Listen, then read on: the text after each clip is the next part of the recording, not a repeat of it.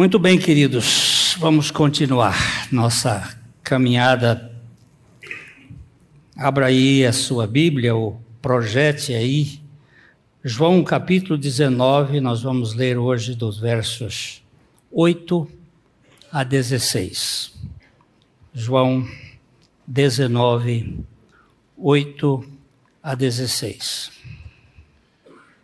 Pilatos, ouvindo tal declaração, ainda mais atemorizado ficou. E, tornando a entrar no pretório, perguntou a Jesus: De onde és tu? Mas Jesus não lhe deu resposta. Então Pilatos o advertiu: Não me respondes? Não sabe que tenho autoridade para te soltar e autoridade para te crucificar? Respondeu Jesus: Nenhuma autoridade teria sobre mim se de cima não te fosse dada.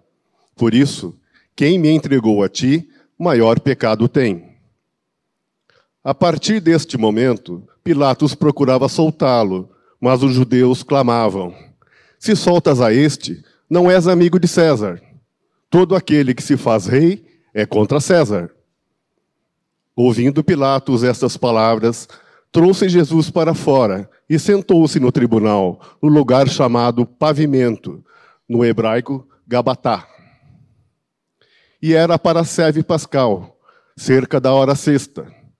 E disse aos judeus: Eis aqui o vosso rei. Eles, porém, clamavam: Fora, fora, crucifica-o. Disse-lhes Pilatos: Hei de crucificar o vosso rei? Responderam os principais sacerdotes: Não temos rei, senão César. Então Pilatos o entregou para ser crucificado. Nosso Pai,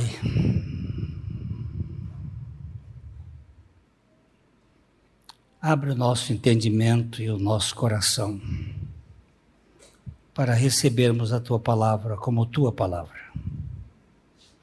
Fala conosco. Glorifica o teu filho Jesus e opera a tua salvação nos corações que tu mesmo tens escolhido, para que em tudo Cristo Jesus seja glorificado. No nome dele, amém. O versículo 8, ele começa com uma expressão. Pilatos, ouvindo tal declaração, ainda mais atemorizado ficou. Que declaração? Verso 7. Vamos dar uma olhada no verso 7. Responderam-lhe os judeus: Temos uma lei, e de conformidade com a lei, ele deve morrer, porque assim mesmo se fez filho de Deus. Temos uma lei e ele deve morrer. Nós já temos visto aqui que Pilatos tentou várias vezes é, tirar Jesus da cruz. Mas Pilatos era um homem muito fraco. Os homens fracos não têm posição firme. Ele queria agradar a gregos e troianos. Ele queria agradar os judeus e achava que estava fazendo uma injustiça contra Jesus. Mas ele não tinha firmeza. E ele ficou com medo. E aí ele levou Jesus para o pretório, para a sala de julgamento. Ele perguntou em particular. Vamos ler de novo o versículo 9 agora e, tornando a entrar no pretório, perguntou a Jesus: De onde és tu? Mas Jesus não lhe deu resposta. Pilatos, pessoa fraca, ele já tinha confessado com seus próprios lábios que Jesus não havia feito nada de errado. Três vezes ele disse isso. Mesmo assim, ele não teve coragem moral de libertá-lo, porque ele temia os judeus. As pessoas que temem mais os homens do que a Deus, essas pessoas não são dignas de crédito. Quando você encontra uma pessoa que está mais preocupada com a sua postura diante dos homens do que diante de Deus, não dê crédito a ela. Por isso, Jesus não respondeu nada.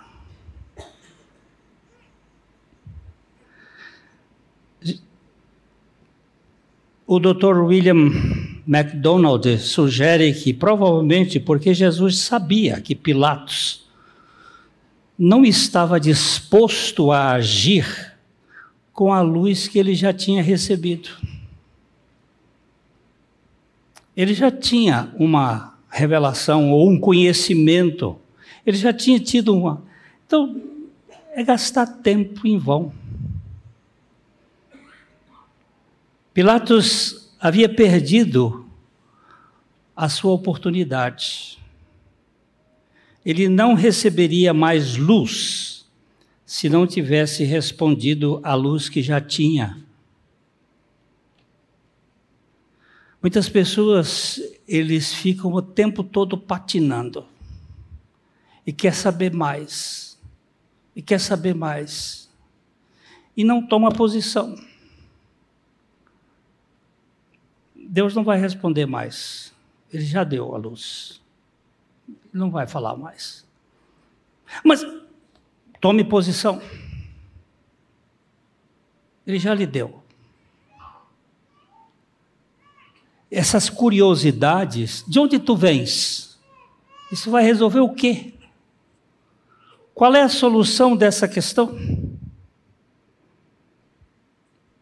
Tem gente que só vive questionando, fazendo perguntas. Eu estou com dúvida.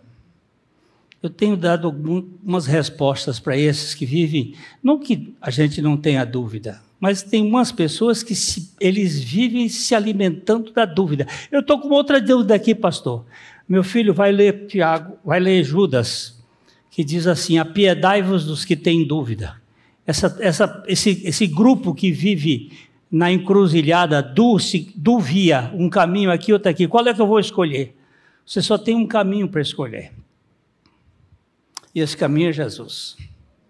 O resto é, é vai gerar problema.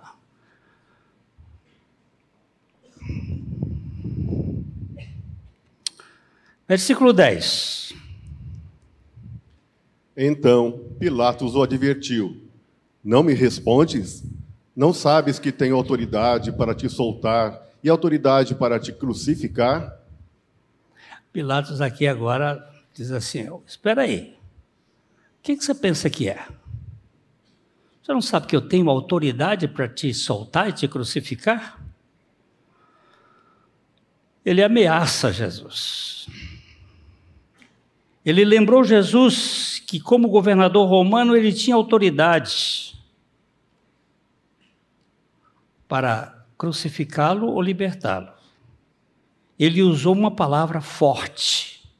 Ele usou a palavra exousia que significa eu sou legitimamente autorizado para fazer isto. Só eu tenho essa autoridade. Ele não usou a palavra dinamis, que significa poder. Uma palavra explosiva. Vocês conhecem a palavra dinamite ou dinâmico. Por exemplo, o evangelho é o poder de Deus para a salvação de todo aquele que crê é uma dinamite.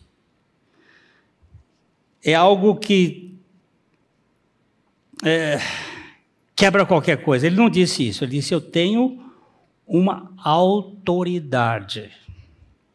Ele também não disse que ele tinha o poder político, que é a palavra kratos no grego para poder poder de governar. Desta palavra crato, nós temos democracia, poder do povo. Nós temos monocracia, o governo de uma pessoa, de um rei, de um imperador. Ou nós temos a plutocracia, o governo dos poderosos, dos ricos, que é o que está sendo costurado no presente momento para ser implantado no mundo. O governo dos plutocratas, aqueles que estão no topo da pirâmide. Ele não usou estas palavras, ele usou a palavra exocia. Eu tenho autoridade. Aí Jesus lhe responde no versículo 11. Respondeu Jesus: Nenhuma autoridade terias sobre mim se de cima não te fosse dada. Por isso, quem me entregou a ti, maior pecado tem. Aqui nós temos duas coisas muito interessantes.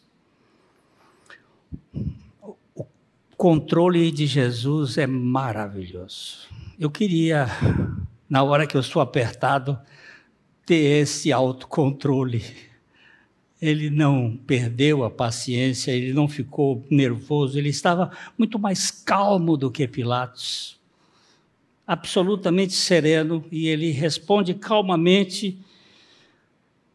Qualquer autoridade que Pilatos tivesse, teria que vir de cima. Não existe autoridade maior do que a autoridade de Deus. Quando a gente está em aperto, nós temos que levantar a cabeça e ver que é de cima de Deus.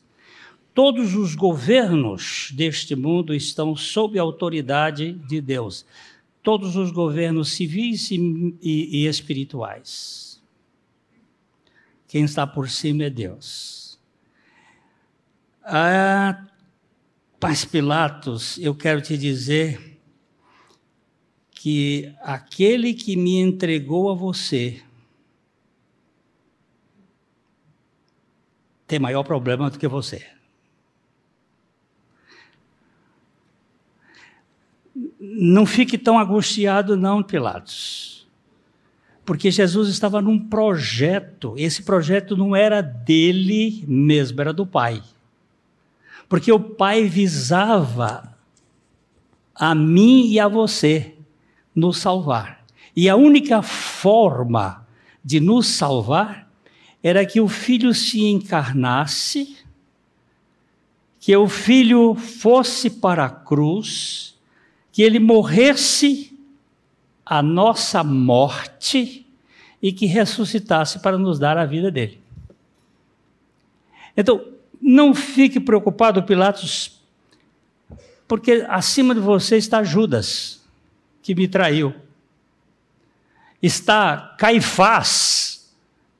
E está o povo judeu, que conhecem as Escrituras e me entregaram a você.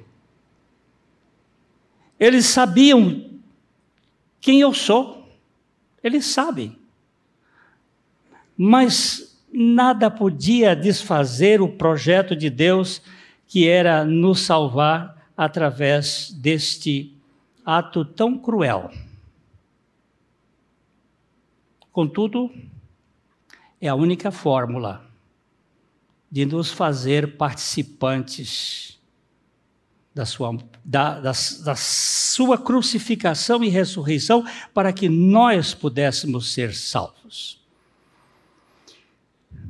Quando Adão pecou, nós estávamos nele. Como assim? Estávamos de forma natural. A erva mitocondrial é uma das evidências científicas de que nós só temos uma mãe. Nós descendemos de um casal. Não existe diferença de raças. Nós somos um povo só. Cor de pele não muda a realidade. Nós todos descendemos de um E quando Adão pecou, nós pecamos. E quatro coisas acontecem que caracterizam que nós somos pecadores. A primeira delas é o egoísmo. Nós somos uma raça de egoístas. É meu, meu, meu, meu, meu, meu. Isso ninguém ensina para a criança.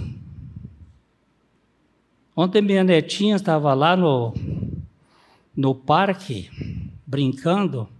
De repente veio uma outra criança e ela disse: Eu cheguei primeiro, é meu. O parque é público, mas eu cheguei primeiro. Calma, isso é de todos, não eu, meu. Ninguém ensina isto. Esse meu é é da natureza. Outra coisa que é nosso é o tal caos. Esta dobra que fizeram aqui nesse papel, isso aqui é fruto de educação. Ó, e fazer isso aqui, ó, procurar os cantinhos. Isso aqui é observação da natureza, da ordem da natureza e educação da gente aprende na escola. Dá esse papel para uma criança. Como é que ela faz?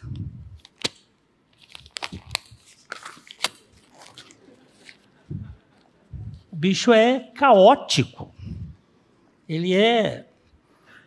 é o caos é, faz parte dele. A ordem, o cosmético, é de fora para dentro e é educativo. Outra coisa que nós temos de herança, rebeldia, desobediência. Tem uns que são mais do que outros. Tem algumas crianças que têm uma obediência mais fácil, mas todas são desobedientes.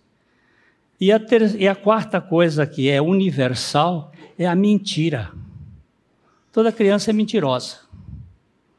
Você não vai encontrar a criança verdadeira. Eu me lembro de um amigo pastor que estava contando o filho dele, pequeno, pegou a boneca da irmã e botou. E a minha irmã começou a gritar: Pai, o Júnior pegou a boneca. E ele botou a boneca aqui atrás. E o pai chegou, a boneca saía por todo lado dele aqui.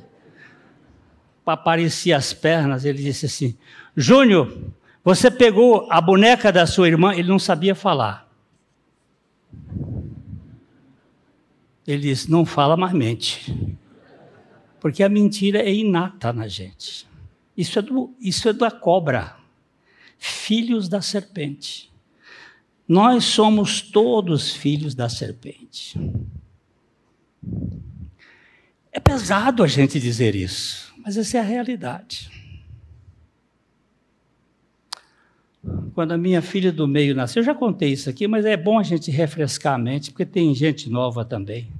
Quando a filha do meio nasceu, eu estava no hospital, Santa Casa aqui, e ela estava lá na, no berçário, tem um vidro, eu cheguei ali para vê-la, que olhando, do meu lado tinha uma avó. E você sabe que a avó é o, é o bicho mais impressionante. A gente nem tem outras palavras. E aí ela olhava para o, o, menino, o netinho dela, e, e ficava falando dos bilu-bilus e as coisas, e fazendo toda, e virou e disse assim: Que anjinhos inocentes. Eu disse: Qual? Seu neto ou minha filha? Ela disse: Os dois. Eu digo: Não, essa aqui é uma cobra cascavel. Ela ficou horrorizada. Não fala isso, meu senhor. Eu digo: Sabe por que, que eu falo? Eu sei de onde ela veio ela veio de mim. E eu vim do meu pai, meu avô, meu bisavô, e nós viemos de Adão. E nós viemos do caldo da cobra. Nós somos uma raça de serpentes. Isso é muito pesado, eu sei, eu sei que é, mas um bom diagnóstico vai dar uma boa terapia, um bom tratamento. Se você não se enganar com você, pode ser que tenha salvação para você. Problema é que nós nos enganamos muito com a gente. É... Que coisa mais terrível. Essas coisas estão dentro de nós. Ah, maior pecado eles têm. Eles quem? Judas? Caifás? O povo judeu mais do que Pilatos. Sim. Porque tinham certo conhecimento que Pilatos não tinha. Em Mateus capítulo 11, nos versos 20 e 23. Passou então Jesus a increpar as cidades, nas quais ele operara numerosos milagres, pelo fato de não se terem arrependido. Volta aqui. Você, volta para o versículo. Passou então Jesus a increpar. O que é increpar?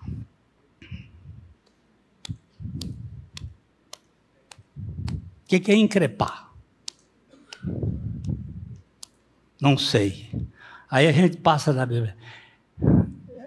Jesus passou a condenar, a bater forte.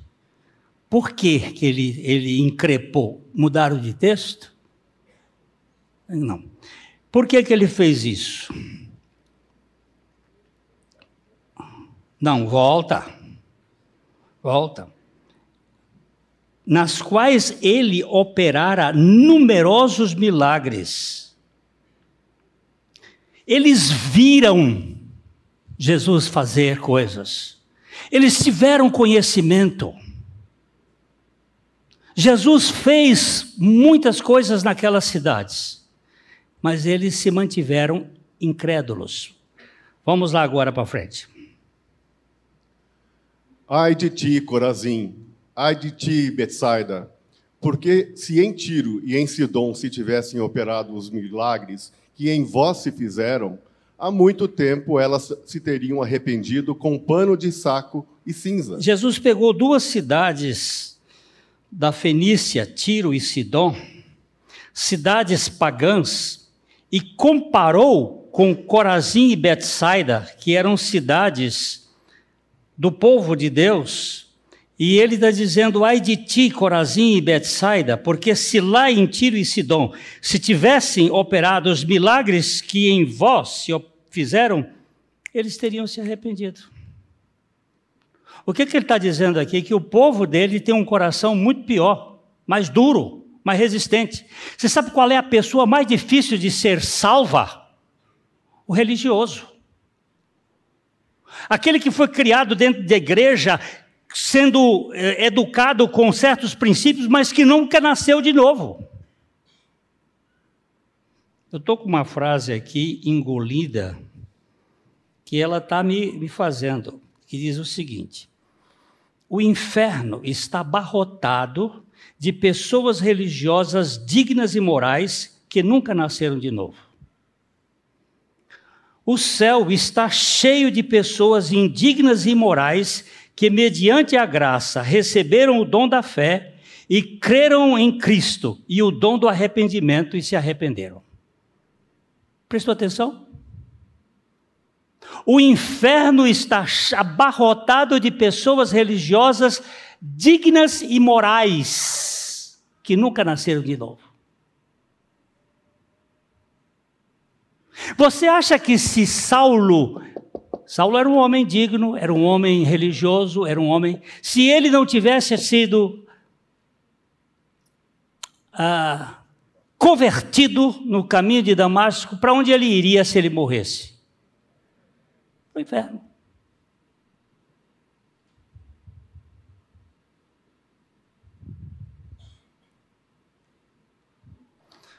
Vou fazer uma pergunta mais difícil. Para onde Jó iria se ele não tivesse nascido de novo? E pensa num cara que até Deus disse assim: íntegro, temente a mim, justo e se desvia do mal. Qual era o problema de Jó?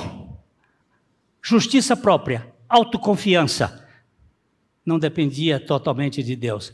Os seus ritos eram perfeitos, mas faltava. Ele disse: Só te conhecia de ouvir dizer, mas agora eu me arrependo no pó e na cinza.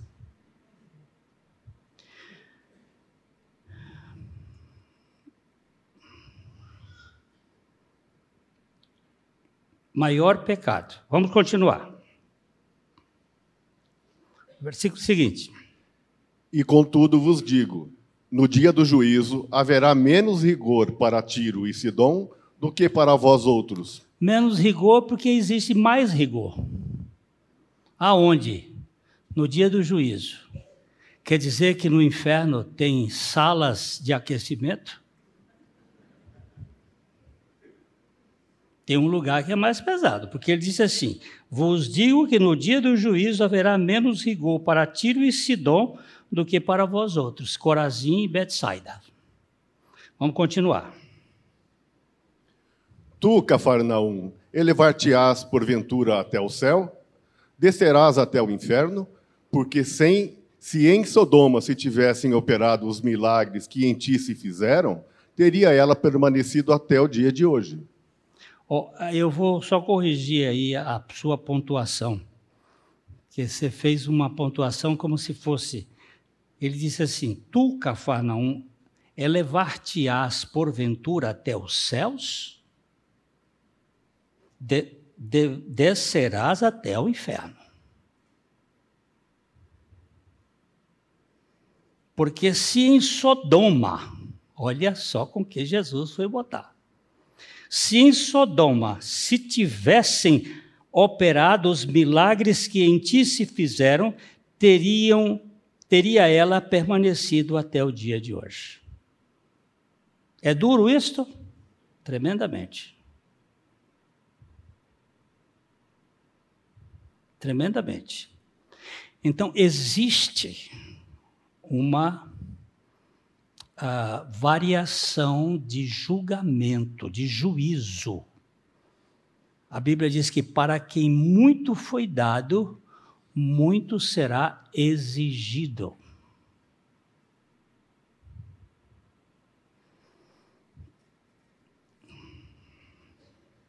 Há um julgamento aqui em ação. Era até aqui, né? É o 23, está certo. Isto mostra o certo grau de punição. Agora vamos para o versículo 12.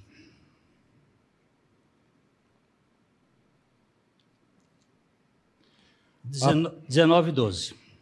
A partir deste momento, Pilatos procurava soltá-lo, mas os judeus clamavam: Se soltas a este, não és amigo de César. Todo aquele que se faz rei é contra César. Pilatos estava querendo soltar. Pilatos fez um decreto de graça, mas o STF não deixou. Pilatos fez movimento, mas não conseguia. A pressão era forte. É assim que funciona. Vamos um, olha, ele diz assim: você, se você deixar este homem ir, você não é amigo de César. Pronto.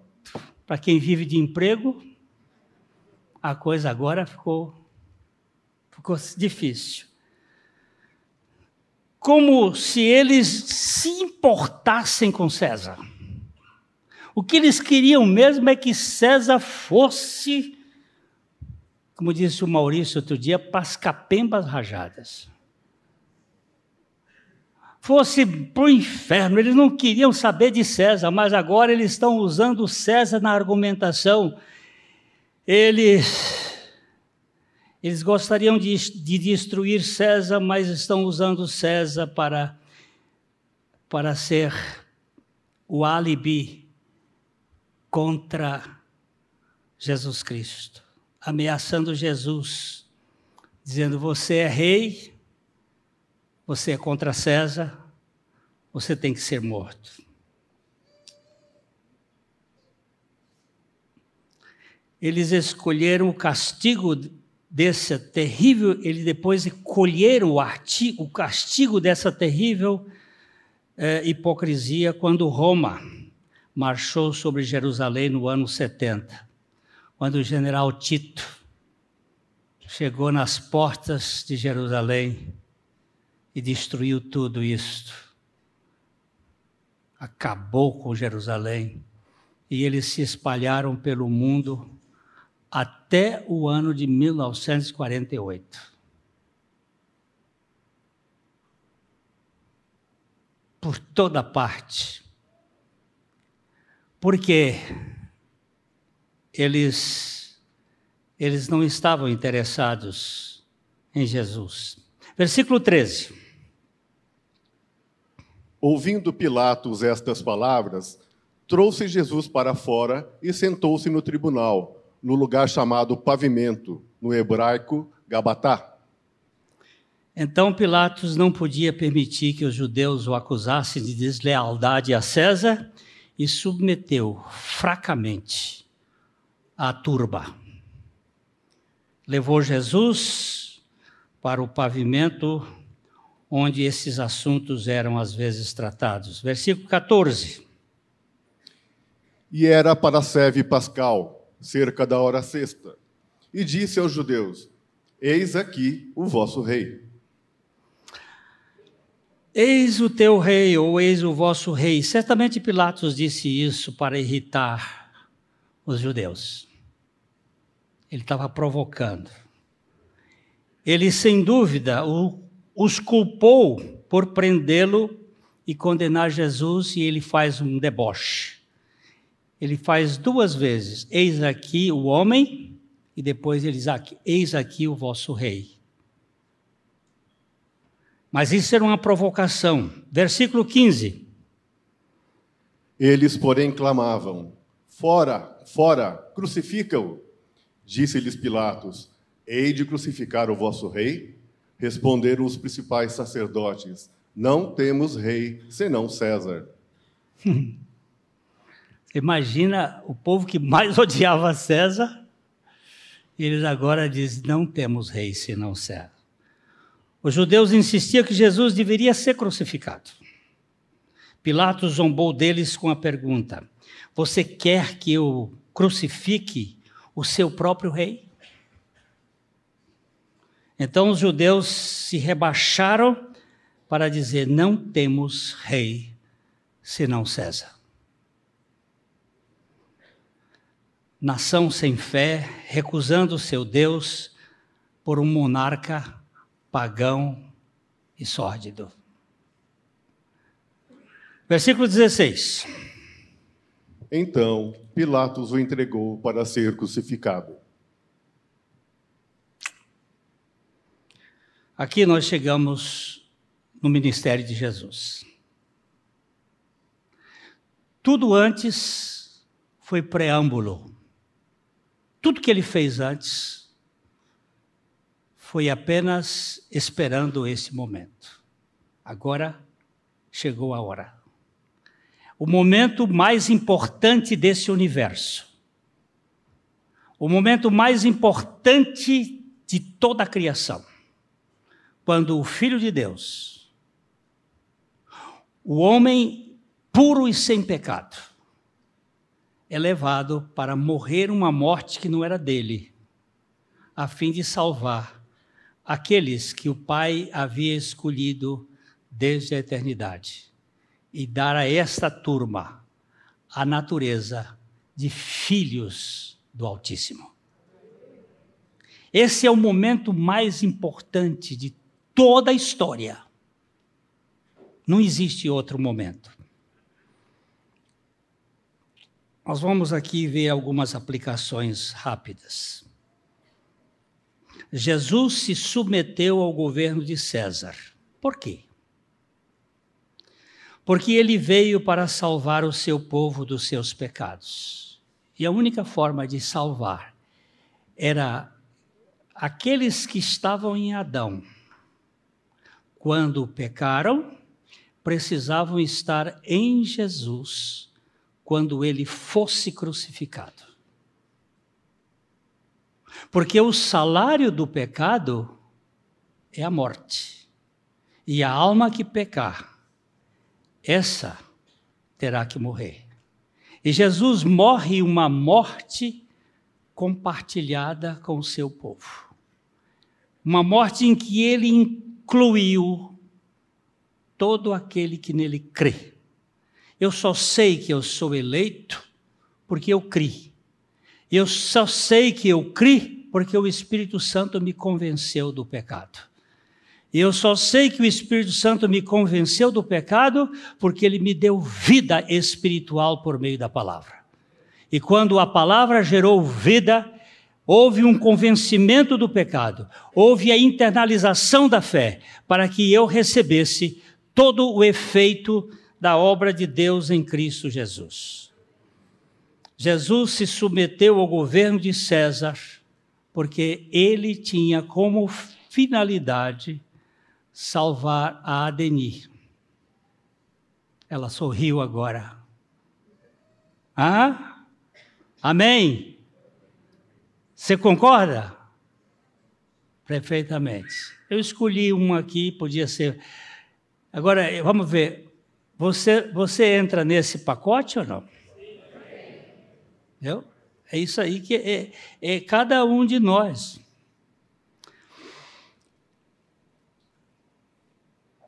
Como cristãos, nós devemos obedecer aos governos deste mundo?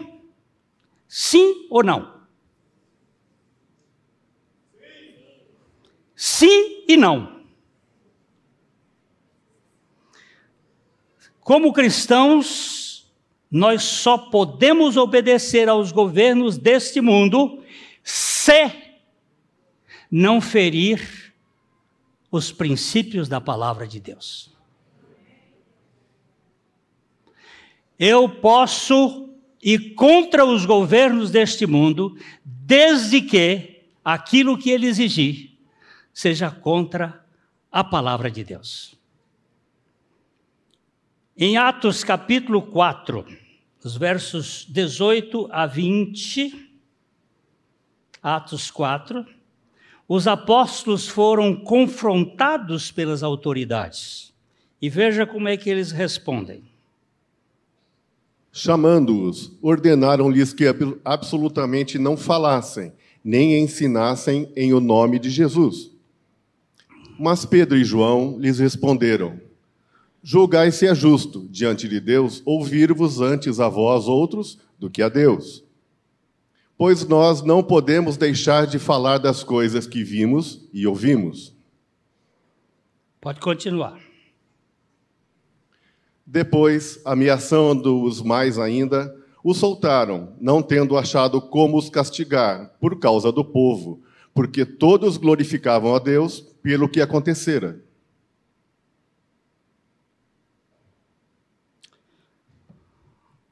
Como é que Pedro e João, como é que eles fizeram? Importa antes obedecer a Deus do que aos homens.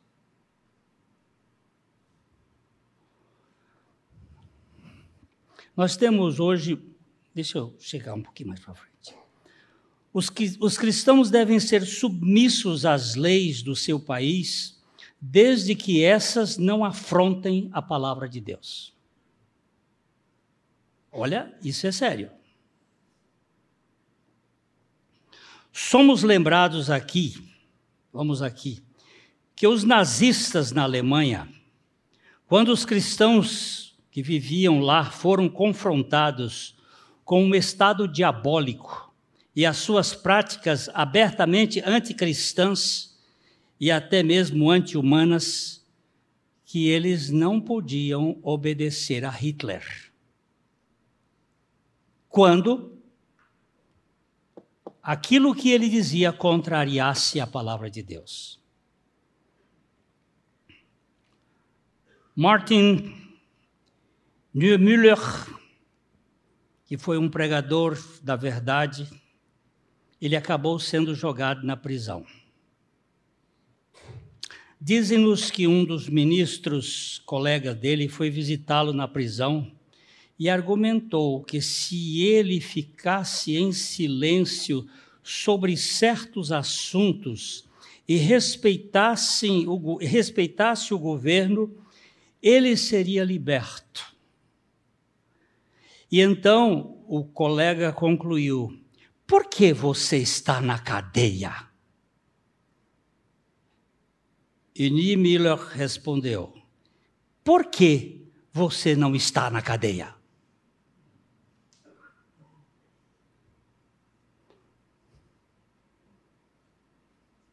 Silêncio é pecado diante da injustiça. A atitude de Niemöller foi correta, pois seu silêncio estava sustentando uma mentira e incentivando diretamente um regime irresponsável e demoníaco. Dessa forma, neste país, agora aqui no Brasil, nós cristãos também devemos nos manifestar contra as pautas anticristãs. Não podemos nos calar. Nós temos que tomar posições contra o aborto, contra a pedofilia, contra a idolatria, contra a ideologia de gênero, contra racismo, contra a corrupção governamental e corporativa, contra a discriminação religiosa e outros males. Nós temos que tomar posição. E calar-se é covardia. Alguém disse: devemos nos recusar firmemente a participar destas pautas, de qualquer forma, mesmo que sejamos ordenados a fazê-lo por, um, por seu governo ou por um superior empresarial. Eu já contei essa história, vou contar outra vez. Um empresário disse: Estudei o seu perfil para um empregado. Acho que você pode você pode ser um diretor aqui na nossa empresa. Porém, descobrimos uma coisa. Você é um cristão. Você escolhe. Se você quiser ser o empresário, quiser ter essa função aqui, você tem que renunciar ao cristianismo.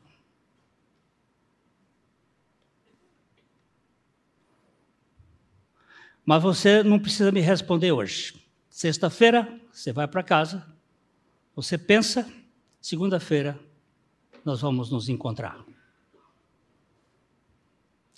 Na segunda-feira, ele chegou e o diretor-geral chamou e disse: Qual é a sua decisão? Ele disse: Eu aceito o emprego. Ele disse: Então passe lá na RH para receber a sua demissão. Porque um homem que não tem postura com a sua fé, não merece crédito. Se a nossa expectativa é para esse mundo, e só para este mundo, diz Paulo, nós somos os mais desgraçados de todos os homens. Nosso, nosso Senhor Jesus obedeceu à lei de César porque ele tinha que ir para a cruz. E a cruz era o único lugar onde Ele poderia nos libertar de nós mesmos, para não vivermos na dependência do sistema desse mundo e vivermos para a glória de Deus. Como cristãos, nós só devemos obedecer às leis e ordens do governo, se essas não ferirem os princípios da palavra de Deus. Deixo para você meditar em casa Daniel capítulo 6. A história de Daniel é a história de um cristão ou de alguém que vive como cristão no meio de um mundo corrupto, mas que não se dobra. Ele se ajoelha diante de Deus, mas não se dobra diante das injustiças desse mundo. Que o Senhor nos faça homens para esse tempo, homens e mulheres que vivam para a glória de Deus. Temos, que, temos algum cântico aqui? Ou, ou tem arrebatamento já?